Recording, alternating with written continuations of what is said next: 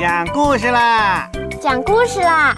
讲故事啦！讲故事啦！嘘，咿呀故事乐园，宝宝的故事小乐园。大家好，我是小易，今天由我来给大家讲故事哟，一起来听吧。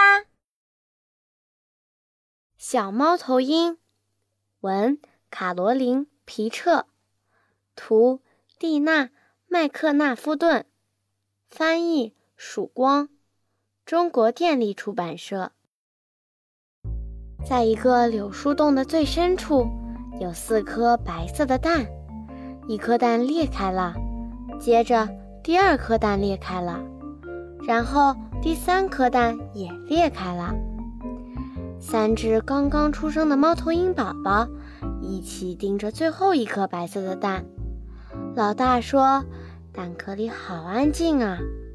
老二说：“是不是里面的猫头鹰宝宝出不来呀？”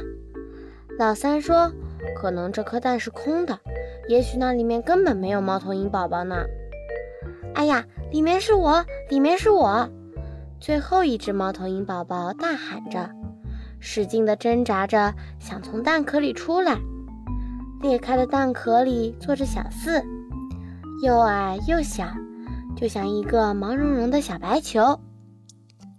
喂养猫头鹰宝宝的时间到了。柳树洞的深处，老大、老二、老三都在抢着食物。他们一边大口大口地吃着食物，一边看着小四。老大说：“哦，亲爱的，他真矮。”老二说：“哦，亲爱的，他真小。”老三说：“他永远都不会长得像我们这样高大强壮。”我一定会的，小四大声喊着：“你们等着瞧吧！”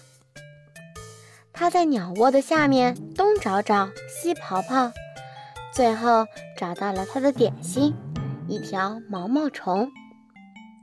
老大、老二和老三一天天的长大，小四总是被他们推来推去的，因为他又矮又小，就像一个毛茸茸的小白球。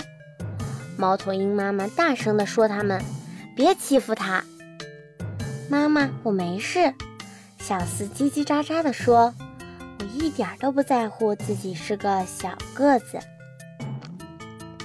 老大、老二和老三长得真快，他们跳到树枝上，张开翅膀飞向天空，像飞蛾一样轻柔地拍动着翅膀，绕着柳树飞行。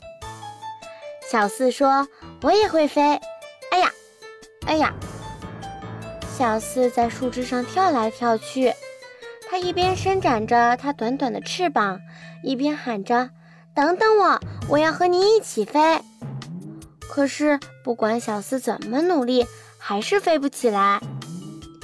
小四整个晚上都在跳上跳下，整个白天都在拍打翅膀。我会飞起来的。他喊着：“我一定行的，一定行的！”但是他连树枝都没飞离过。天黑以后，小四就爬回树洞里睡觉了。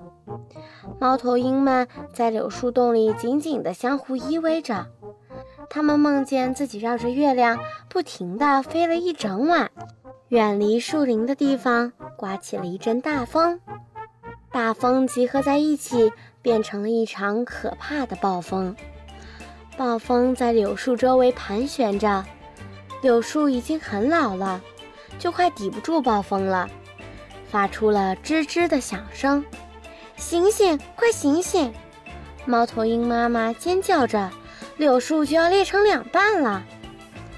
昏昏欲睡的猫头鹰们挣扎着逃出树洞，一个接一个地飞了起来。在呼呼作响的暴风中，努力地向前飞去。快来，小四！老大喊着：“如果它被吹走了怎么办啊？”老二喊着：“如果它还飞不起来怎么办啊？”老三喊着。大风吹开了小四毛茸茸的羽毛，像拍一颗褐色的小球一样拍打着小四，想把它从树上吹下来。它张开翅膀，使劲地挥动着，大声地喊着：“我一定能飞起来！”哎呀，没错，我是最小的，没错，我个子是很矮，可是我不会放弃的。终于，它飞上了天空，它就这样不停地、不停地飞着。故事讲完了，大家有什么想说的话或者建议，可以搜索“咿呀呀”官方微博私信我们哦。我们下次故事再见。